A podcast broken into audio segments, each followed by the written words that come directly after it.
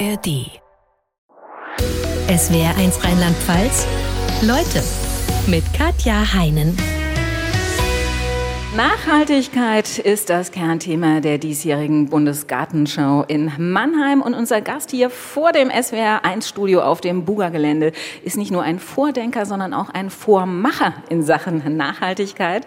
Deshalb wurde er auch als Landwirt des Jahres 2022 ausgezeichnet. Herzlich willkommen, Benedikt Bösel. Vielen Dank. Herr Bösel, wenn Ihnen jemand vor einigen Jahren gesagt hätte, du wirst mal Landwirt des Jahres 2022 und Serienheld einer Disney-Serie, das sind Sie nämlich auch, der Serie Farm Rebellion, was hätten Sie ihm geantwortet? Ähm, ich hätte wahrscheinlich gesagt, ähm, dass das, also das könnte ich mir wahrscheinlich tatsächlich, also äh, ja, das kann ich gar nicht so beantworten, denn glaube, all, also all das, was ich mache und alles, was wir jetzt mit einem großen Team machen, ist aus, aus dem Bedürfnis vor Ort und aus der Situation, in der wir stecken, irgendwie passiert. Das heißt, ähm, dem folgend und nach Lösungen suchend sind wir im Grunde genommen dorthin gesprudelt worden.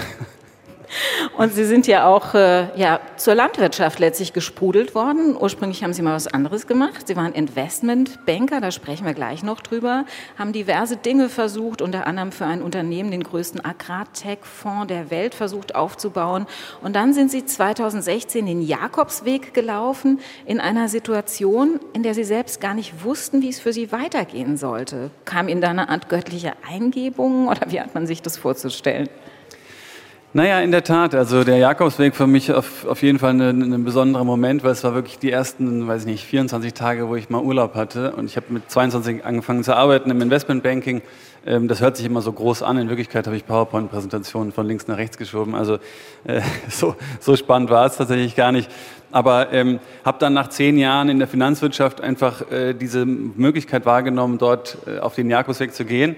Und ähm, ja, habe da wirklich so, eine, so, einen, so einen ganz kitschigen Moment erfahren, wie ich so im Regen ganz lange so einen Berg hochgelaufen bin und dann auf einmal wirklich irgendwie die, die, die Wolken aufgingen und so ein Sonnenstrahl da durchkam und mir schon im Hinterkopf immer hatte, Mensch, irgendwie, du hast irgendwie deinen Platz noch nicht gefunden, du hast irgendwie noch, bist noch suchend und irgendwie, ich habe gemerkt, irgendwie, das, das kann es irgendwie alles nicht sein. Und in dem Moment wurde mir irgendwie klar, okay, du, du musst eigentlich nach Hause und musst zu Hause die Verantwortung übernehmen und musst dort selber die Veränderungen anpacken. Und zu Hause, das äh, ist das Hofgut in Martlitz, das Gut Ihrer Eltern in Brandenburg. Wenn ich von Gut spreche, wie groß ist die landwirtschaftliche Fläche, die Sie da bewirtschaften? Also die landwirtschaftliche Fläche sind 1000 Hektar.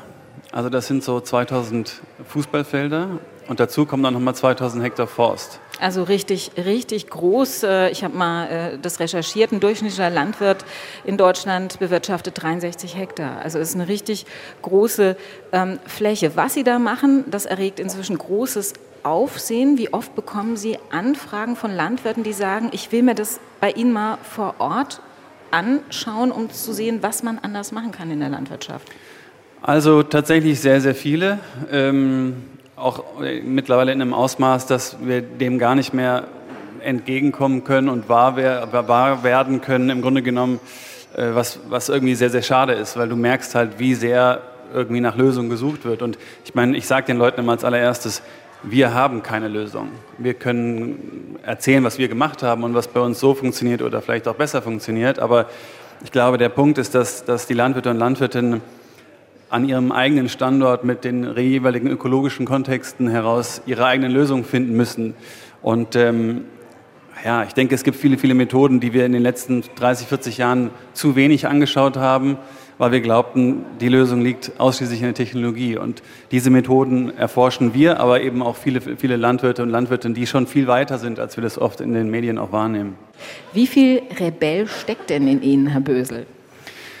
Also ähm, meine Mutter hat immer gesagt, als ich so 12, 13 war, hätte ich sie immer äh, zurückgewiesen und hätte gesagt, äh, du kannst mir gar nichts mehr sagen, ich bin jetzt erwachsen. Und ähm, in der Tat habe ich das eigentlich nicht so richtig abgestriffen. Ich habe immer irgendwie ein Problem damit gehabt, wenn alle eine die gleiche Meinung hatten und auch irgendwie äh, die Lehrer und äh, Erzieher in den Internaten und Schulen haben immer das Gefühl gehabt, äh, dass ich doch da nicht so richtig reinpasse. Also von daher so ein bisschen was steckt auf jeden Fall da in mir, glaube ich. Ist ja auch vielleicht für das, was Sie aktuell machen, nicht schlecht. Sie hatten auch schon immer eine enge Bindung zur Natur, fühlten sich in Madlitz in Brandenburg, wo Ihre Eltern ein Landgut hatten, ja sehr wohl. Wieso haben Sie sich denn dazu entschlossen, Investmentbanker zu werden statt gleich Landwirt?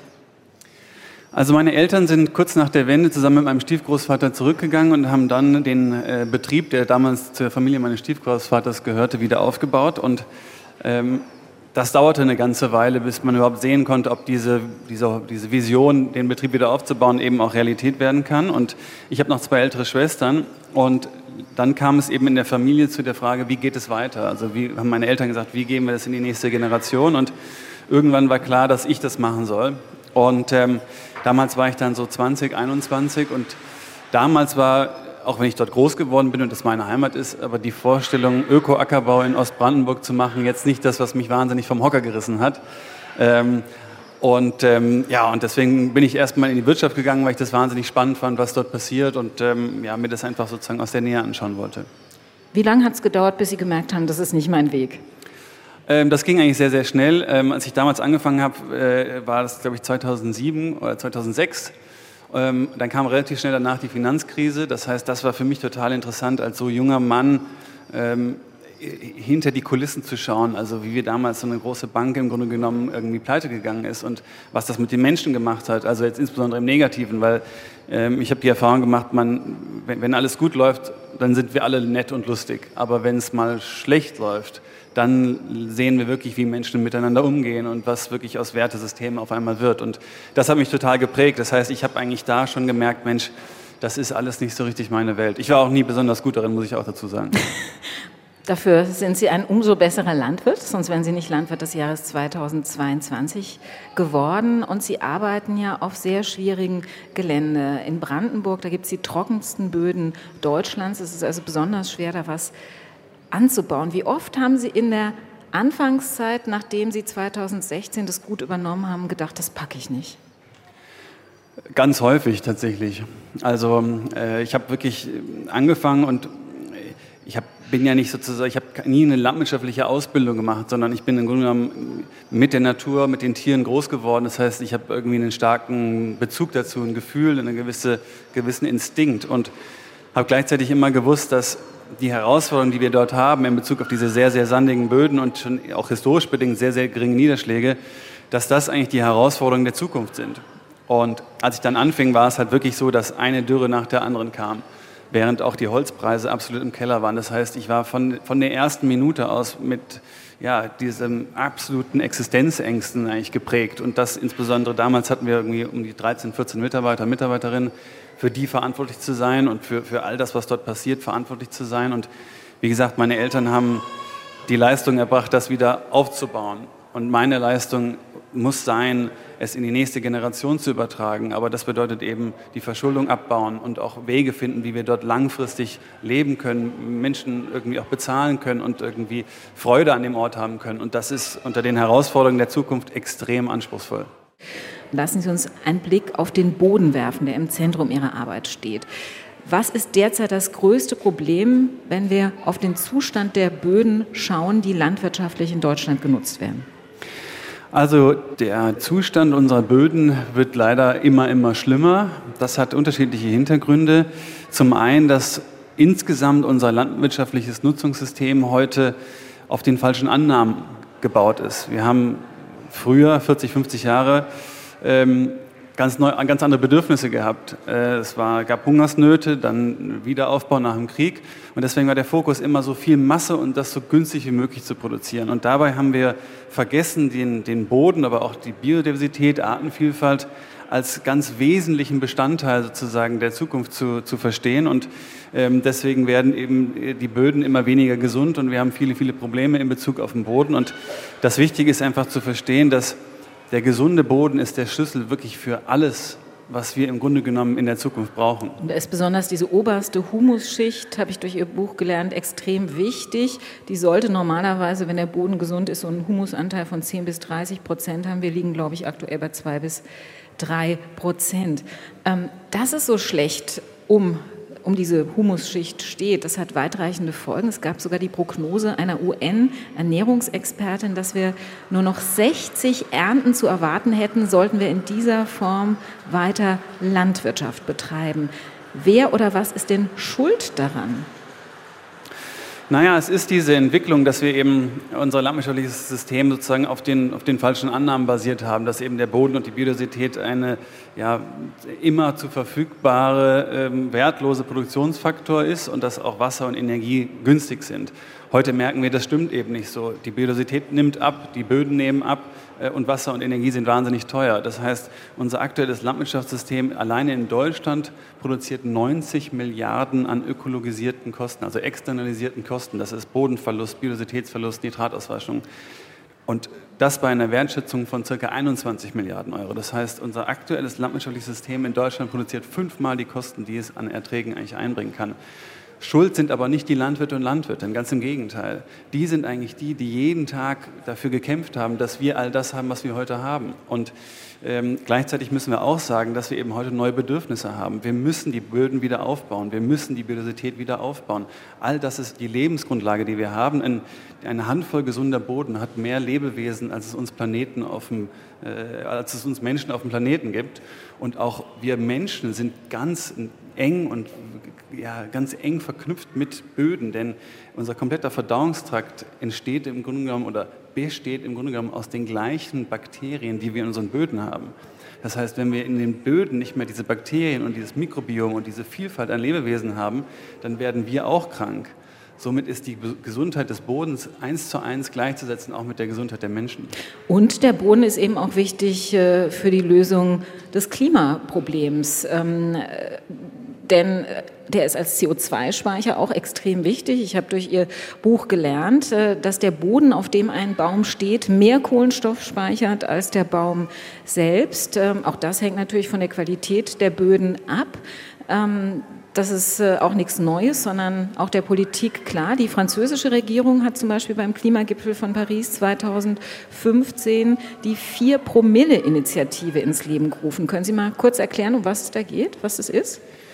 Also da geht es im Grunde genommen darum, dass äh, wir gesagt haben, wenn wir es schaffen, den weltweiten Humusanteil wieder auf 4% zu bekommen, dass wir im Grunde genommen so wahnsinnig viel Kohlenstoff im Boden speichern können, auch langfristig speichern können, dass wir eben das, das, das ganze CO2-Thema mehr oder weniger lösen könnten. Ähm, darüber hinaus ist aber tatsächlich so, dass der Boden auch noch in ganz viele andere Bereiche eben auch reinragt. Also gerade das Thema Wasser, was aktuell, äh, glaube ich, ganz, ganz ähm, akut ist. Der Boden ist der Schlüssel für Wasser. Und nicht nur die, die Reinheit des Wassers, sondern auch Wasserbildung, das Wasser aufnehmen im Regen, das Wasser speichern. Das heißt, wenn wir über Wasserknappheit sprechen, dann dürfen wir auch das nie losgelöst sozusagen sehen in Bezug auf, ja, was passiert denn mit dem Wasser, sondern immer gleich denken, ah, okay, was passiert denn mit dem Boden? Also wir müssen wieder ganzheitlich über die Natur denken, wir müssen wieder in Kreisläufen denken. Als Sie in Martlitz 2016 begonnen haben in Brandenburg, wurde dort noch klassische Landwirtschaft betrieben. Es gab Felder, auf denen Getreide angebaut wurde, allerdings schon im Bioanbau, und es gab Forst, der ebenfalls wirtschaftlich genutzt wurde.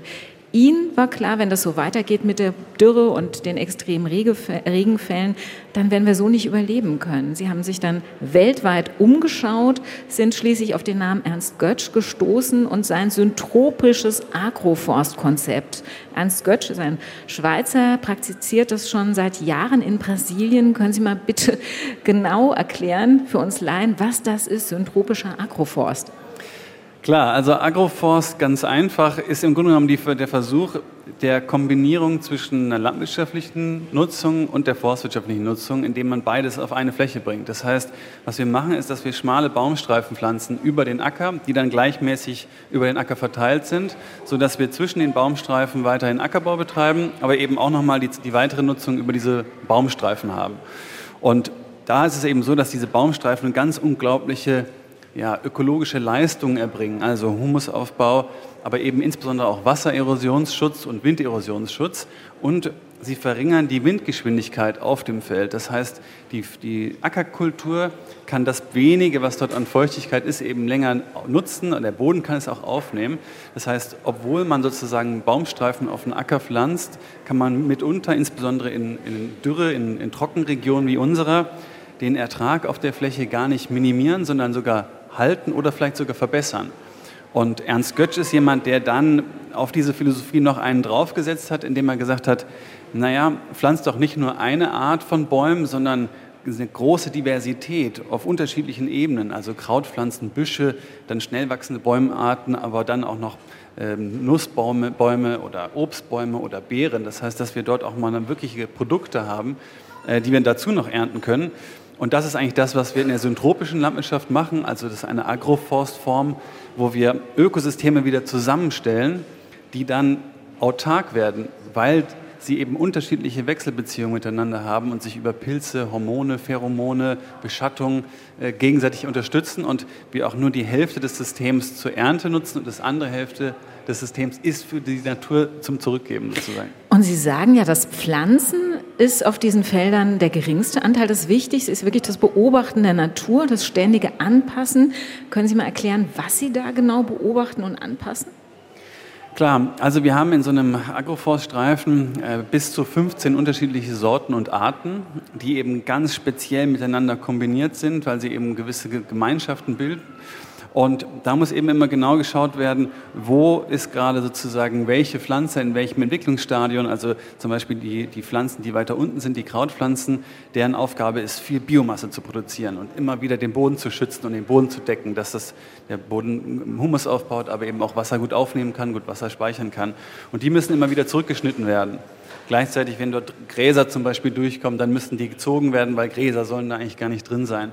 Und dann hast du die Obstbäume, die müssen in Form gebracht werden. Und dann hast du die Pionierbaum, äh, Pionierbaumarten wie Pappeln oder Birken, die über den Obstbäumen sind, die auch wieder runtergeschnitten werden. Also es ist ein konstantes System, mit dem man lebt, mit dem man beobachtet. Und wie viel Eingriff von außen, außer das Beschneiden, das Sie da äh, wahrnehmen, braucht denn dieses Agroforstsystem noch? Also sprich Einsatz von Kunstdünger oder auch Bewässerung? Genau, das ist genau die Zielstellung. Es braucht überhaupt gar nichts mehr. Das ist wirklich der Punkt. Das System, weil es eben ein Ökosystem in sich sein soll, braucht keinen Eingriff von, von außen, kein Dünger, kein Wasser, kein gar nichts. Und das ist auch die Zielsetzung, in so einer Trockenregion solche ja, Ökosysteme zu schaffen, die langfristig Lebensmittel produzieren. Und es klappt bei Ihnen? Es ist wahnsinnig schön, es sieht toll aus, die, die Tiere sind da. Die, also wenn man dorthin kommt, ist es instinktiv, spürt sich das einfach, fühlt sich das richtig an. Man glaubt es kaum, Herr Bösel, Rinder spielen bei Ihnen eine wichtige Rolle bei Ihrem Konzept. Sie sagen, das sind für mich Top-Mitarbeiter in Sachen Umweltschutz. Jetzt gelten ja Rinder eigentlich eher als Klimakiller, weil sie so viel Methan ausstoßen. Wieso sind Ihre Rinder im Gegensatz dazu gut fürs Klima?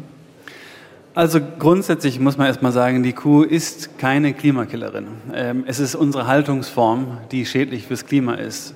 Gar keine Frage. Wenn wir Nährstoffe aus ja, Südamerika importieren, die dort auch schon zu schlechten äh, ökologischen Kosten geführt haben, sie dann hier den Tieren füttern, die alle nur im Stall gehalten werden und dann ganz schlimme Nährstoffüberschüsse haben, die als später als äh, ja, Schwierigkeiten hier in, der, in unserer Landwirtschaft ähm, führen, dann haben wir ein Riesenproblem. Das liegt aber nicht an den Kühen, sondern es liegt an uns Menschen, die halt Masse wollen und günstig und die nicht schauen auf die Kosten, die sie über diese Haltung sozusagen ähm, verursachen.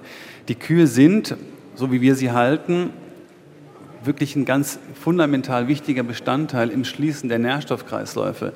Und darüber hinaus haben sie noch mit der Interaktion der Pflanzen, also wie sie mit einer Pflanze sozusagen zusammenarbeiten, unglaubliches Potenzial, Kohlenstoff im Boden zu speichern. Also Moment mal, die Kühe fressen die Pflanzen ab, oder? Ja, und trampeln sie, trampeln sie nieder. Und sie haben auch noch einen ganz großen Einfluss auf den Wasserzyklus. Das heißt, die Kühe, die draußen auf dem Feld stehen, auf, den, auf dem Grünland stehen, können über die Art und Weise, wie sie dort einwirken, eben dazu beitragen, dass Wasser besser aufgenommen werden kann, Wasser, Wasser besser gespeichert werden kann, eben Humus aufgebaut wird. Und das ist eben die Tatsache, was, was Kühe für uns leisten können. Vielleicht können Sie es mal noch ganz konkret erklären, wie Sie die Kühe halten. So ganz habe ich das noch nicht begriffen. Also wir orientieren uns im Grunde genommen an den großen ja, Herden, die wir in, äh, die Bisons zum Beispiel in großen Graslandschaften gesehen haben. Die würden immer ganz eng zusammenstehen, weil sobald eines abseits steht, kommt ein Löwe und nimmt den weg. Oder wenn sie zu lange an einem Fleck stehen, dann kommen ganz viele Löwen von allen Seiten. Das heißt, die sind immer in Bewegung und was dann eben passiert ist, dass die Kühe nicht anfangen, oder in dem Fall die Bisons, nicht anfangen, das Gras bis unten bis auf den Boden abzuessen, sondern eigentlich nur von oben zwei, drei Bissen nehmen und dann weiterziehen. Außerdem fangen sie auch nicht an zu selektieren, sondern sie fressen alles, was um sie herum ist. Und wenn wir das sozusagen imitieren, das machen wir über kleine mobile Zäune, die wir eng stellen und den Tieren dann drei, viermal am Tag eine neue kleine Weide zur Verfügung stellen, dann wird die Pflanze auf diesen, Be diesen Beesungsschock mit Wurzelwachstum reagieren und sie hat auch noch so viel Blattmasse übrig, dass sie sozusagen Photosynthese betreiben kann, womit sie dann wieder anfängt, Kohlenstoff im Boden zu speichern und die Nährstoffkreisläufe in Gang zu bringen. Ja, und die Rinder liefern ja quasi kostenlosen Dünger auch, ne? Das kommt noch mit dazu. Und in unserem Haltungssystem ist es eben so, die Tiere sind nicht gehalten als Fleischrinder, ähm, sie sind Bodenaufbauer, Biodiversitätszulieferer, ähm, sie, sie leisten Wasseraufnahme, Wasserspeicherfähigkeit und ganz am Ende all dieser Dinge ist auch noch ein unglaublich großartiges Produkt. Also unsere Rinder haben in ihrem Leben noch keinen LKW gesehen, die haben noch keinen Transporter gesehen, haben noch kein Kraftfutter gesehen. Ich schieße die Tiere tatsächlich auch selber bei uns auf der Weide, weil auch da ich die Tiere im Grunde genommen auf die Welt bringe, ihr ganzes Leben begleite und auch in diesem letzten Moment eben ein möglichst tiergerechtes, ähm, ja, einen tiergerechten Tod ermöglichen möchte. Wenn Sie sagen, bei mir leisten die Rinder mehr Umweltschutz, als dass sie durch das Ausstoßen von Methan äh, ja, dem Klimaschutz entgegenwirken, Klimakiller sind, wie erklären Sie sich dann, dass Rinder so einen schlechten Ruf haben? Also, wenn wir, also Hypothese, wir wären in der Lage, alle Rinder aus den Ställen zu nehmen und sie in Bezug auf die jeweiligen ökologischen Kontexte, also wie ist mein Boden, habe ich eine Hanglage, wie ist das im Winter, wie sind meine Niederschläge etc. etc., so in der Anzahl anzupassen, dass sie eben in die jeweiligen Ökosysteme reinpassen, in die jeweiligen Regionen reinpassen, dann wären die Rinder der Schlüssel, um unsere Abhängigkeiten, insbesondere für synthetisch hergestellten Dünger, zu reduzieren. Denn ich kann über die Rinder und die Interaktion mit der Natur dann eben meine Nährstoffkreisläufe schließen, weil die Rinder eben nicht im Wettbewerb zur menschlichen Nahrung stehen, sondern Dinge essen, die wir als Mensch nicht essen können. Und indem sie das essen und ihre Ausscheidungen dort landen, das überhaupt uns erst befähigt, später dort Nahrung für uns selber anzubauen. Also Sie meinen, die Düngemittelindustrie hat kein Interesse daran, dass es bekannt wird?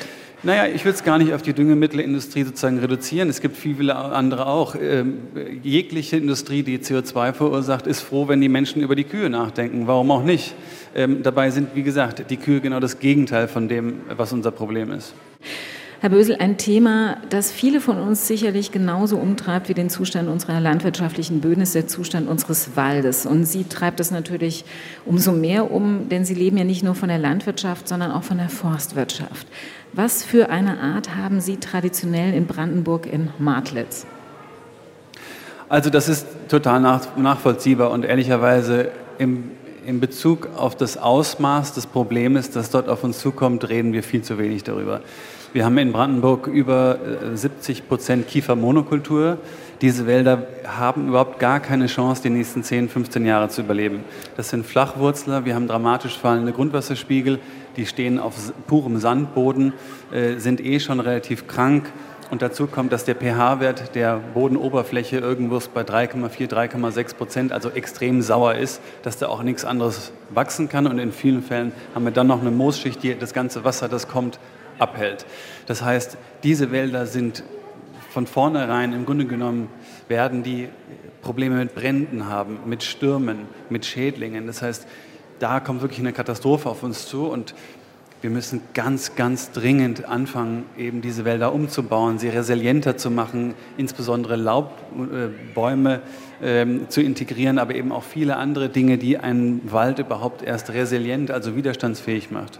Sie haben sich gesagt, ich muss ausprobieren, welche Art von Wald unter den klimatischen Bedingungen von heute und der zu erwartenden Zukunft funktioniert und haben bei sich fünf verschiedene Versuchsflächen für den Waldumbau angelegt. Vielleicht beschreiben Sie mal kurz, worin sich diese Flächen unterscheiden. Also es sind im Grunde genommen fünf Parzellen von jeweils 1,5 Hektar, die wir nach ja, unterschiedlichen Prinzipien umgebaut haben, von relativ einfach, skalierbar und günstig machbar, bis zum das, das andere Extrem wirklich unglaublich intensiv mit den ganzen äh, Erkenntnissen und Philosophien der syntropischen Landwirtschaft Und alles wird komplett wissenschaftlich begleitet. Und die Frage ist eben, welche Leistungen können wir über den Umbau dieser Wälder dann eben äh, erzielen in Bezug auf Boden und Bodengesundheit, Wasseraufnahmefähigkeit, Wasserspeicherfähigkeit, Insekten, Artenvielfalt, äh, viele, viele andere Faktoren. Natürlich auch die Ökonomie wird untersucht. Denn das Ergebnis davon soll im Grunde genommen sein, zum einen zu sagen, okay, welche Umbauvarianten sind wie, wie, wie sinnvoll, aber zum anderen eben auch, und das ist ganz entscheidend, welche wahren ökologischen Leistungen kann ich eigentlich erzielen? Denn Heute ist es ganz klar, ein Förster oder eine Försterin pflanzt nur Bäume, die schnell geradeaus wachsen, weil er die verkaufen kann. Er würde niemals was pflanzen, was für die, die Widerstandsfähigkeit oder die Gesundheit des Waldes ist, wenn er das nicht verkaufen kann. Das heißt, wir müssen dringend Wege finden, wie wir diese Pflanzen, die man eben nicht sofort verkaufen kann, die wir aber brauchen, um die gesunden Wälder zu erhalten, pflanzen können und insbesondere eben monetarisieren können, dass also Förster und Försterinnen bezahlt werden für diese Leistungen. Aber was steht denn jetzt bei Ihnen auf den Versuchsflächen? Also der klassische Fichtenwald ne, ist, glaube ich, eine Versuchsfläche. Was ist auf den anderen? Nein, also wir bauen, also wir, wir, das ist Riesenflächen Kiefernmonokultur und diese Kiefermonokultur bauen wir dann eben um und da pflanzen wir 30 verschiedene Baumsorten, 30 verschiedene äh, ähm, Buschsorten, alle möglichen Dinge, insbesondere früh, frühe Arten der Sukzession, also Brombeeren, Himbeeren, Pappeln, Birken, also Dinge, die man eigentlich gar nicht äh, pflanzen würde freiwillig. Jeder Förster würde dir die um die Ohren hauen. Und dann äh, integrieren wir aber noch spätere Sorten, Linde, Edelkastanie, Eiche, viele andere, aber eben eine große, große Vielzahl. Und äh, welche dieser fünf Versuchsflächen hat sich am besten entwickelt? Ja, das ist lustig, dass Sie das sagen. Also wir haben tatsächlich eine Fläche mit den, mit den Wissenschaftlern diskutiert und haben gesagt, hier müssen wir einen Kahlschlag machen. Da haben die gesagt, nein, bloß nicht, kein Kahlschlag, das dürft ihr nicht, das geht nicht, das funktioniert nicht und, und, und, und. Und Ernst Götz sagte immer, Kahlschlag, Kahlschlag, Kahlschlag. So, und heute ist es tatsächlich so, dass diese Kahlschlagfläche entgegen aller Erwartungen unglaublich explodiert vor Leben. Die Bäume sind viermal so hoch. Also Sie haben die alten kahl geschlagen und haben dann einfach neue gepflanzt? Genau, wir haben einen Wald komplett runtergenommen, das Holz mehr oder weniger dort auch liegen lassen, damit die Biomasse in, in, in, ja, in, in dem äh, Umfeld sozusagen bleibt und dort dann genau das gleiche gepflanzt wie ein paar Meter weiter, wo wir nur einige wenige Bäume entnommen haben. Und tatsächlich ist es so, dass dort, wo die alten Bäume nicht das Wachstum der anderen unterdrücken, einfach ein unglaubliches Wachstum zu sehen ist. Aber jetzt können wir natürlich in Deutschland nicht einfach alle Bäume absägen. Ne? Ja, das ist, die, das ist die Tatsache. Wir reden über komplexe Ökosysteme und es, es gibt nicht eine Schablone, es gibt nicht eine Lösung. Das sage ich ja auch in der Landwirtschaft immer. Ähm, die, die, die, die Lösung muss der Boden vorgeben und in manchen Systemen ist das ökologisch, in anderen ist das konventionell und in wieder anderen ist das regenerativ ökologisch. Am Ende ist es egal, wie wir es nennen. Wichtig ist, was kommt dabei heraus. Und ähm, ja, da haben wir noch viel Arbeit vor uns. Wir, wie wir insgesamt natürlich auch. SWR1, Leute live von der Buga in Mannheim mit Benedikt Bösel, Landwirt des Jahres 2022 und natürlich auch mit vielen Zuschauern hier vor Ort, die ganz viele Fragen an Sie haben, Herr Bösel. Die haben die auf Zettel aufgeschrieben. Ich lese Ihnen jetzt einfach mal vor. Elke Godek aus Mannheim möchte wissen, leben Sie vegetarisch? Nein, ich esse Fleisch, ich esse unser eigenes Fleisch, ähm, ich esse unser Windfleisch, Wildfleisch, das Rindfleisch. Ähm, nein, absolut. Äh, ich glaube, Fleisch ist sozusagen, spielt eine große Rolle in meinem Leben. Nicht nur, weil ich Tiere sehr liebe und die einen ganz wesentlichen Beitrag bei uns äh, in der Landwirtschaft äh, übernehmen, sondern auch, weil ich einen ganz engen Bezug zu den Tieren als Mitgeschöpfe habe, an denen ich große Freude in der Zusammenarbeit habe, aber eben trotz allem auch große Freude an einem hochqualitativen Produkt. Hm.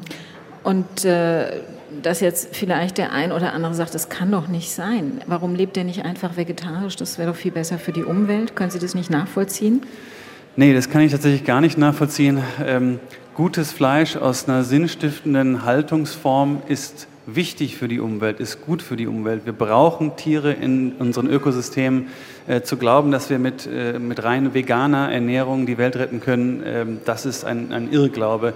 Wir brauchen Diversität, wir brauchen Artenvielfalt, wir brauchen Ökologie und das ist immer auf äh, den Schultern der Tiere möglich. Äh, um nicht zu sagen, die Tiere sind im Grunde genommen für uns ein ganz wesentlicher Bestandteil, um gegen den Klimawandel vorzugehen. Rainer Joos aus Freiburg fragt, was halten Sie von der Idee, die Klimakleber aufs Feld zu schicken? Wäre es nicht sinnvoller, Sie würden sich dort betätigen? Ja, das äh, ist eine schöne, eine schöne Frage. Ich glaube, es gibt ähm, mit den vielfältigen Herausforderungen, die wir haben, vielfältige Möglichkeiten, ähm, dort zu versuchen, Dinge zu bewegen. Ähm, und ich denke, vieles davon hat seine, seine Berechtigung. Ich ganz persönlich ähm, habe mehr Freude daran, Dinge proaktiv und positiv anzupacken und zu verändern und darüber auch zu begeistern und äh, anzuregen. Ähm, und ich glaube tatsächlich, dass in der Zukunft viele, viele junge Menschen in die Landwirtschaft strömen werden, weil sie einfach merken, dass es ein gewisses Ohnmachtsgefühl gibt, weil die Politik eben nicht schnell genug reagieren kann und sie deswegen auch in die Landwirtschaft kommen, denn die Landwirtschaft ist der Ort, wo man Hoffnung haben kann, wo man Mut schöpfen kann und ähm, ja, wo du einfach Tag für Tag mit deiner Arbeit äh, merkst, dass du etwas beiträgst zu, im Sinne aller. Harald Thiele aus Mannheim fragt, wie viel können Leute wie Sie, die alternative Konzepte vertreten, überhaupt bewirken? Dominiert nicht die Agrarlobby, sprich die Düngemittellobby alles?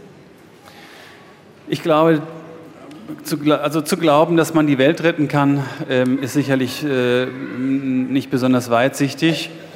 Aber ich denke schon, dass man eben im Kleinen wahnsinnig viel bewegen kann. Und äh, das war am Ende des Tages auch für mich der Grund, das Buch zu schreiben, weil einfach so viele Menschen, die bei uns auf dem Hof waren, die zu Besuch kamen, danach einfach sagten, Mensch, Benny, Wahnsinn, ich wusste gar nicht, dass das alles möglich ist und wie schön es ist und wie, wie, wie hoffnungsvoll das macht und irgendwie, danke, es macht mir irgendwie Mut. Und ich glaube, wenn wir einige ähm, solche Momente empfinden und wenn ja, wir merken, wie viele Landwirte und Landwirtinnen in ganz Deutschland, aber auch auf der ganzen Welt sich eben schon engagieren, schon viel mehr versuchen äh, und, und, und da wahnsinnig ja, gute Sachen machen, dann wird das kollektiv auch zu einer Stimmung, wo man positiv ist und sagt, ja klar, wir können das packen, wir engagieren uns, wir versuchen jetzt auch was. Und ich glaube, das ist am Ende total wertvoll.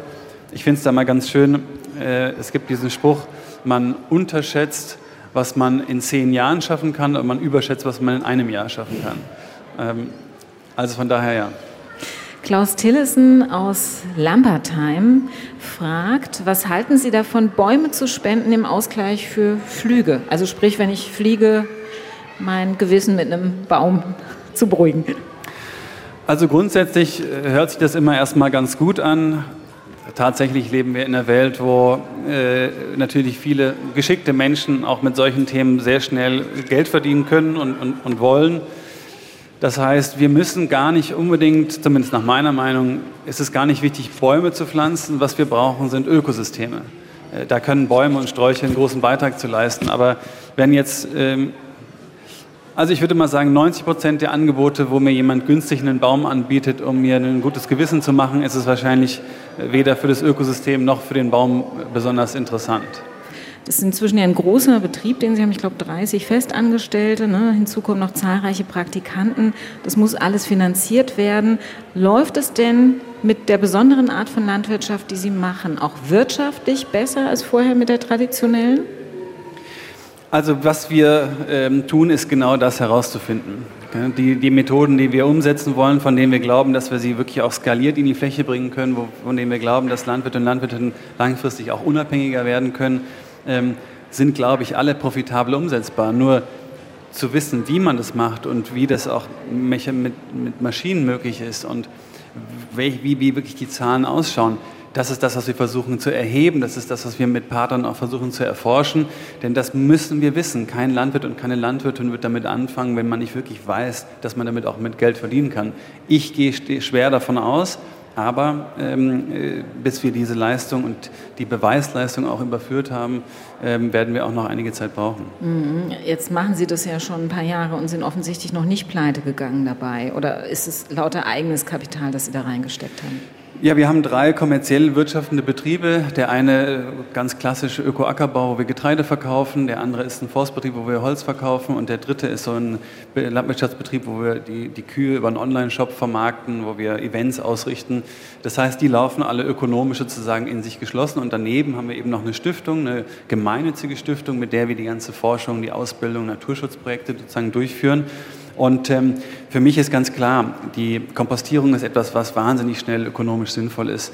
Die Kühe kann ich auch nach einigen Jahren schon profitabel jetzt in, den, in die Kreisläufe integrieren.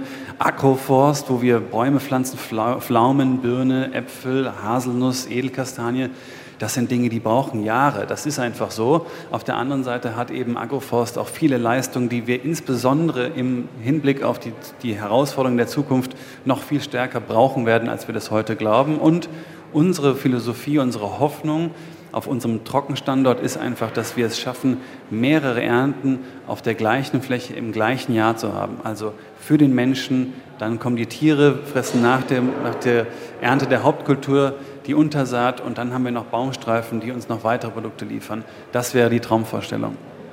Was fordern Sie von der Politik? Was müsste denn passieren, ähm, damit Landwirte belohnt werden, wenn sie ein Konzept fahren, das der Umwelt eher nutzt als schadet? Aber was für die Landwirte vielleicht erstmal Geld kostet. Ne? Absolut. Wir müssen, wir müssen ganz, ganz dringend die, die ökologischen Leistungen der Landwirte und Landwirtinnen bezahlen. Wenn Landwirte und Landwirtinnen Dinge tun, die der Umwelt zugutekommen, die den Mitgeschöpfen der, der, der Tiere sozusagen zugutekommen, dann sind das Leistungen, die ganz wesentlich bezahlt werden müssen. Das ist das eine. Ähm, das andere ist, dass wir auch die, die, die Politik natürlich die Rahmenbedingungen setzt. Heute, wenn wir im Supermarkt schauen, das günstigste Produkt ist das, was mit Abstand die größten ökologischen Kosten verursacht. Und das teure Produkt ist das, was eigentlich am günstigsten hergestellt wurde. Das heißt, das sind strukturelle politische Themen, die wir verändern müssen. Das ist natürlich eine große Herausforderung.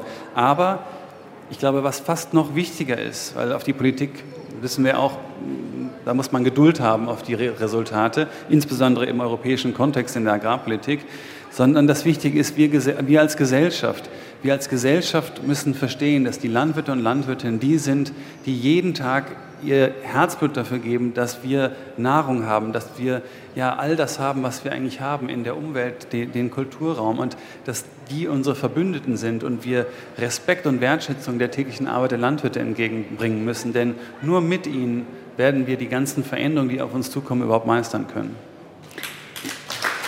Applaus für Sie, ein schönes Schlusswort.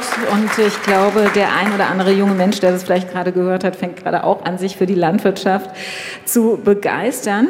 Sie selbst haben zwei Nachwuchslandwirte gezeugt. Quincy, die jetzt äh, etwas über zwei Jahre ist, und Rudi, der zwei Monate alt ist.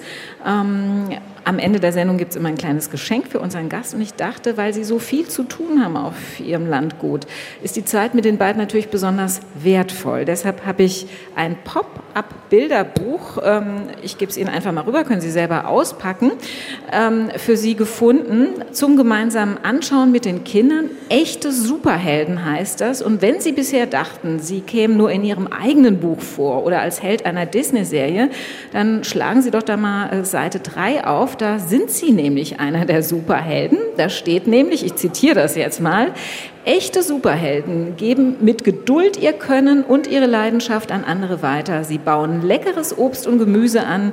Ihre außergewöhnliche Fähigkeit ist es, die Erde zum Leben zu erwecken. Also viel Freude beim gemeinsamen Anschauen und Lesen mit Ihren Kindern.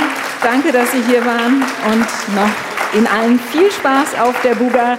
Ich bin Katja Hein. Ihnen einen schönen Sonntag noch. SWR1 Rheinland-Pfalz. Leute, jede Woche neu. Auf swr1.de, in der SWR1-App und überall, wo es Podcasts gibt.